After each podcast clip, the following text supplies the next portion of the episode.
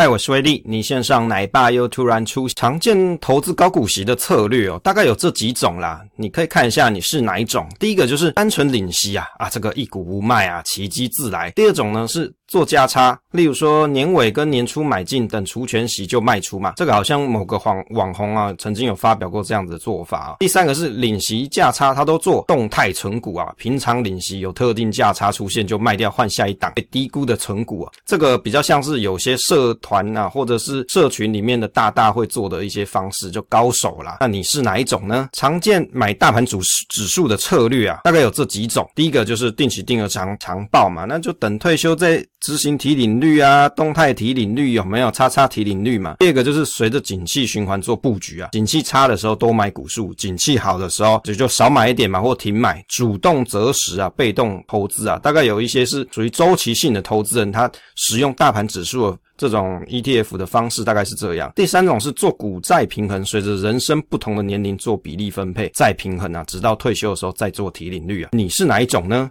哎，这个啊，投资到底有需要一定要卖股吗？能不能单纯领息啊？我想这是很多股民的心声啊。不卖股的策略就是怎样啊？就不想要去烦恼卖股的时机点嘛。其实说实在哦，讲很简单，做很难呐。卖股这件事情哦，讲很简单，做很难嘛。那不卖股的好处是什么？是股数不变，最终市值成长会较每年的提领高一点嘛？那为了要打赢通膨，这个一定要卖股吗？那我们这一集哦，来讨论一下不卖股的回测结果。那其实这个回测的数据，大家自己可以去网络上收收集这些历史股价，自己算一算，大概也知道了。那懒得算，就看一下威力怎么算啊。那回测说明啊，刚才我们前面有介绍过啊，原则上就是在二零零八年的一月二号去买进标的，那总资金是一千五百万。你买进之后呢，就靠着这个标的领配息，获得当年度的生活费啊。那买零零五零跟零零五六，历经十六年，那一样刚才提过嘛，每年目标提领一百百万，但是有随通膨的数据。提领金额会增加，那来看一下最后的结果是怎样啊？这个零零五零不卖股的回撤哦，在二零零八年的一月，总买进股数是啊，这个应该讲张数啦，是两百四十九张，之后就不再增加张数。那第十六年股数的市值就有两千七百一十万元啊，历经了十六年，股息最低的年度呢是二十四点九万，股息最高的年度呢是一百二十四万。那零零五六不卖股的回撤啊，一样，二零零八年一月买进张数是五百八十三张，之后就不再增加张数。第十六年的时候啊，这股数的市值大概有一千四百七十万元，股息最低的年度是零万啊，没办法，有两年就没发股息嘛。那股息的最高年度呢是一百二十八万，那扣掉二零零九年、二零一零年这两年的话，那再来最低的领股息的金额是四十九万。那我们来做一下图表的分析了哈，这个上面呢是零零五零不卖股只领股息啊，下面是零零五六不卖股只领股息，大概可以这样子去看啦。那蓝色的线呢是年初的现金需求哦，那就。是每年三 percent 通膨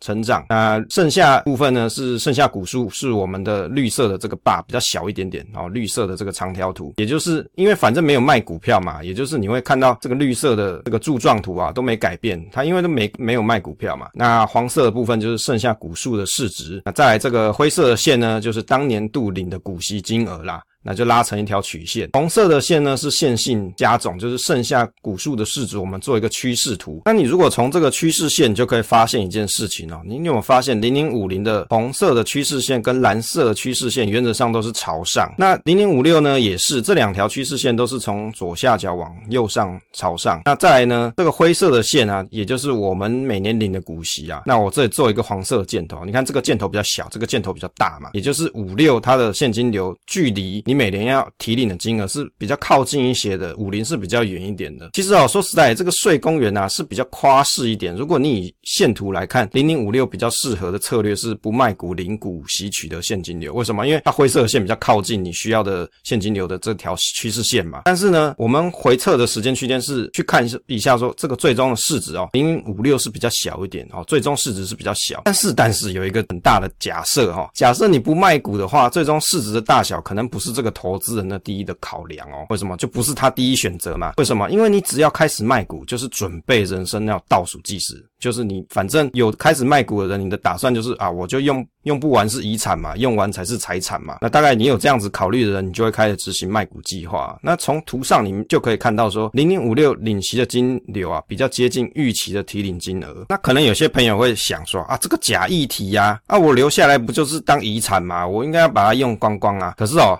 我就问你各位一个问题，你怎么知道你活多久？长寿也是一个风险，好不好？你看巴菲特就活到九十三岁，你凭什么觉得自己不会活到九十三岁，不会长命百岁呢？对不对？所以啊，你开始卖卖股票的时候，就是你的资产开始减损了。有一个小疑问哦，这个零零五六第十六年股数市值有一千四百七十万元，你看零零五零第十六年股数市值有两千七百一十万元啊，你如果你看这两个数字，你不是百分之百就选上面这个零零五零吗？累积资产比较高啊。可是哦，对于。不卖股的方式来说，都打算不卖股了。其实最终资产的报酬率跟市值就不是一个重点，而且你也猜不到未来的事情，只有当下稳定的这个现金流才是重点。那也有一些投资人他会说啊，我干嘛要选我两个都来搭搭看不行吗？当然也可以啊。我们来讲一下回测的评语哦，零零五六的不卖股现金流平均每年提供的金额较零零五零来的高嘛。那除了二零零八年、二零一零年不配息这两年比较落赛，但是其他年份哦，股息金额比较靠近需求的现金流的目标值啊。那零零五零不卖股的现金流较需求的现金流需求比较远一点，但是最终的市值会比较高。那回头看盲点就是在于说啊，我们很容易会以为啊，未来的报酬率跟过去相同，然后决定投资啊。十六年前开始投资的人，其实他不会知道十六年后报酬率的差异，除非你是从未来过来的人嘛，你可能是什么神盾局特工之类的，或是什么明日未来之类的这些特工啊，从未来回来的人呢，你才会知道说，哎，十六年后报酬率的差异。其实哦，你很难一开始就知道剧情的。结局啊，大概只能从工具的筛选机制来判断股息率的多寡。看看是不是适合每个人的需求来决定要不要投资这件事情呢？回头看的盲点就是，我们常常会去看回测的报酬，这个很难避免啊，人性都是这样嘛，很很正正常。但是你要绝对的说啊，过去的绩效就是代表未来，那你你现在做这个买零零五六这是错，可能就不是不是这么客观了，因为你怎么知道未来是怎么样子？提领计划的讨论，我们来讨论一下关于提领计划。看最近有些朋友也在讨论，其实啊，提领计划中的敌人大概有哪些人哦？如果你有计划要退休的话，可以研究一下未知的报酬率。我怎么知道我的投资组合到底报酬率会多少？回测是回测啊，啊，未来怎么样？我怎么知道？通膨、通货膨胀嘛，通货膨胀肯定是越来越高嘛。那股市大跌多年，市值减损，那股息不够要卖股啊，资产减损啊。补充一下，这通货膨胀啊，对台湾这边过去的历史的确是越来越高了。美国大概也是这样，中国最近有点通缩了，但是也就也就是说，你要看各地区的状况，不是每个地方都一样。退休后的花费其实哦，应该要越低越好。开源就是我可是我还是可以去找比较不难的差事来做做嘛。那累积累积一下被动收入，做一下节流这样。那提领率比较多人在讨论，还是以美国投资的商品为主。台湾尚未看到有具体的讨论，也就是你去网络上打提领率相关的研究，基本上就是什么美国参议大学的研究那个那个论文嘛，在在提这件事情。我没有看过有人拿零零五零在做提领率这件事啊，可能好像有一些买零零五零比较资深的一些这个网红有在节目上分享。但是我没有看到具体的一些报告啦。那如果有的朋友，你可以自己分享一下。那每年的生活费结余可以再投入。来用来做抵抗通膨，也就是你真的这个生活费你领到了，你又没有花到这么多，那你结余就是要努力的再投入嘛，用来抵抗通膨啊。来提一下这个提领计划里面哦，这个弹性资金呢，其实设定合理的提领目标，其实是在退休的时候一个重点啊。假设你只需要五十万元过生活，那你一开始设定五十万当目标，使用固定收益或配息的产品，再搭配两三年的生活费啊，那其实当做这个弹性资金池用来做过这个困难的时候，你可以拿来利用，这样就可以了。那弹性的资金池，其实你也不一定要存现金哦，也可以用股票质押的方式啊。这件事我是看一些社群上朋友在提啦，我想想好像也是可以这样子哦。就是比如说你有股票嘛，你股票很多，好，那你除了每年领息，你也可以拿来质押嘛。那房屋增贷也是可以达成啊。那当你遇到困难的时候，你先度过了啊，先。借点钱来出来用用，之后再还回去嘛。股市总是会怎么样？我们最怕的是一个波动，什么意思？有时候股市行情好，你账面上多赚；有时候股市行情很差，你真的提领的这个利息比较少，或者更正应该讲说，你每年领的息也许变少了，或者是你真的要执行卖股的人，你卖的时候，你也许是亏钱的时候，你不愿意卖，那这时候弹性资金池就会变成一个你弹性运用度过难关的时候。可是不是代表说我一定要存一大堆钱放在银行里面呢？你也可以利用这种质押或增贷的方式来去做弹性资金池的调度嘛。你可以调度你自己手上的需求，那等行情好的时候，你再把它偿还回去也是可以的。那弹性资金池的运用啊，可以减少退休费提领失败的问题。为什么？因为有一个很大的 buffer 在嘛，这个 buffer 就有助于你可以避免提领率失败。那弹性资金如果说现金放在账户，就有机会是通膨减损的问题啊，因为钱会越来越小嘛，这大家都知道。这一点其实应该要思考。数年的生活费其实资金不小，有的人会说啊，不会，我就存银行啊，这样不是就很安心嘛？问题是你想啊，你个两三年，假设你真的每年都存，你真的每年都要花一百万的人，三年大概要多少？三百万到四百万之间吧，大概是要这样。你就想这三四百万，每年它都在减损三 percent，那你想想看，这个是不是一个一个呃比较不想见到的事情呢？再来提到这个动态提领啊，那有些朋友会采用动态提领来试算，其实我觉得这个方式不是不好，它的确有很多硕士的研究或是一些这个博士研究，可能啦，就是一些学术单位的研究啦。但是其实有一个最基本的逻辑问题哦，常态的金流提领变动不太适合人性。比如说啊，你见市场状况不好。其实人性本来就会节省开销，总不会你看到现在行情不好了，结果你要就大大手大脚的开始吃喝花用，开始花很多钱吧？你一定看到行情不好，你就会开始节约嘛，这是人性。复杂的计算对退休族来说，其实是一个很大的烦恼。为什么？有很多人会想说，不会啊，我去上了好多动态提领的课程哦，那他教我怎么做怎么做，很棒啊，我学了好多。可是问题是哦，你退休的时候，你每天真的有那个美国时间、美国头脑在那边研究说，我要怎么动态提领，今天卖多少，明天要要少领多少吗？我觉得这有困难呐。其实理论上可以，但是执行上很困难，除非你找一个机器人写一个程式帮你做了，还不如单纯找稳定配息或固定收益的商品。搭配预存的生活费或是弹性资金池，让你的生活品质比较稳定。我讲的是一个比较中肯呐，你就想啊。你今天已经可能啊，假设你五六十岁了，含饴弄孙哦，可能大家没有没有小孩，那你就含饴弄狗吧，就是养狗养猫之类的。你每天只想做这件事情，遛遛狗，遛遛猫，那你还要去研究我我要动态提领，我今天我今年年初了，我一百万要从哪里生出来？那可是现在股市行情差，跌了二十趴，所以我这个一百万我要再少领一点点，不要我不要领这么多，我领八十万就好，或是我领七十万就好。那你又想说我我账面上有亏损，我还是要卖股哦，好烦恼哦。如果说啊，这真实需求是一百万生活费，那股市好的时候就多领一点一百一嘛。可是多出这个十万元，我们就给它存起来。那股市差一点的时候就提领少一点八十万。但是其实最难就是你遇到大跌的时候，资产减损的失落感啊，容易低点卖股啊。为什么？因为人都是有一种心态啊，看到这个。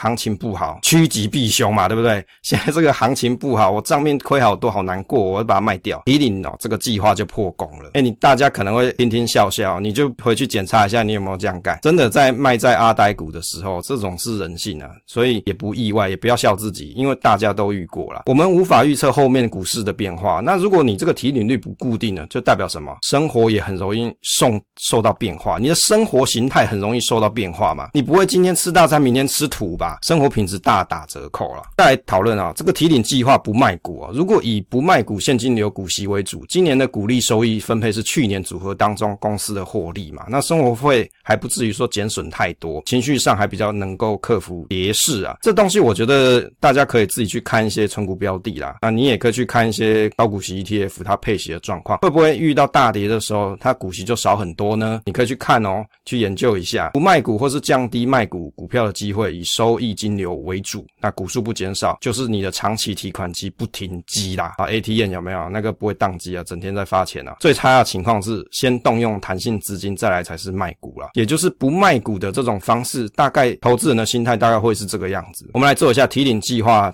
讨论的小结啊。长周期的投资期间，假设你遇到大跌。加上通膨，就比较容易破功。也就是提领计划通常会遇到的难处，就是你遇到行情很不好，大跌了，而且通膨又逐逐年增加，那你就很容易这个提领就 fail 了，就没有办法达成。其实没有完美的提领计划啦，只有好的应变措施，降低花费，延迟退休，扩大弹性资金池。大家可能会觉得啊，什么要延迟退休？我每天都想退休啊，怎么叫我延迟退休？你在搞笑吗？我研究投资半天，我就是想早点退休，结果你叫我延迟退休，不是？你看一下人。人家巴菲特巴爷爷，他九十三岁还在还在工作嘛？虽然说他可能现在啊没有这么么认真，花那么多时间研究，他有一些接班人，但是他还是在很努力的做事嘛。有没有？今年还有苹果赚大钱啊、哦！这个疫情期间还买了日本的一些公司，几大商社赚了很多钱，很厉害啊！所以其实说实在的，就是没有一个完美的计划，只有 improvise。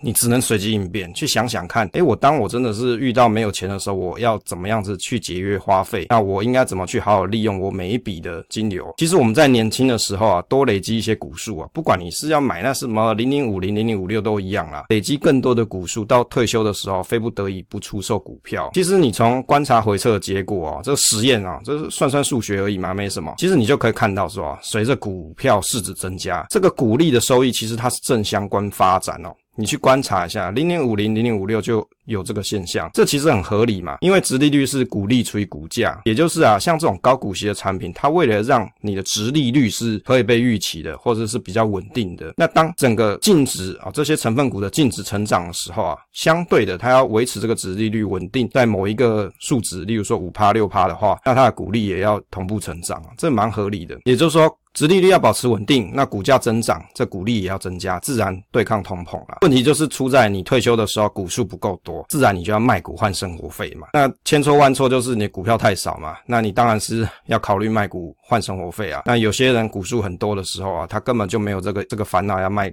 股票，我以前听过一个朋友跟我讲说，他说啊，诶，他在研究买零零五零，觉得这个东西很好，很实在。可是哦，他有一次回乡下的时候，他的亲戚朋友跟他讲说，他买了五百张第一金，每年都在领股息，根本就没有在研究卖股票这件事。为什么？他领股息就够用了，干嘛去卖股票嘞？结论哦。来讲一下，不卖股，每年的股数固定哦，比较容易保持长期投资的心态。为什么要强调长期投资？我跟你各位讲，我是看社群人很多，今天讲说我买零零九喝酒，明天讲说我买零零九一九啊，后天又讲说我要买这个新的零零九三七 B，每天都有人说他要买个十张、一百张之类的，结果遇到大跌就说。哎，我先跑咯，怕你们那个偷卖掉，我就先跑掉了。我跟你讲啊，长期投资才是一个最困难的事情。讲起来很容易，想起来也很容易，但是做起来却很困难。你要做到提领这件事情哦，首先是你要有一个长期投资稳定的投资组合，你没有随意变动它。但是这件事是非常困难的事情，不是那么容易做到。很多人都是用嘴巴讲投资，手边一边卖股票啊。那你遇到大跌的时候你不卖，真的很困难。那个人性的这个困难点，这个缺点。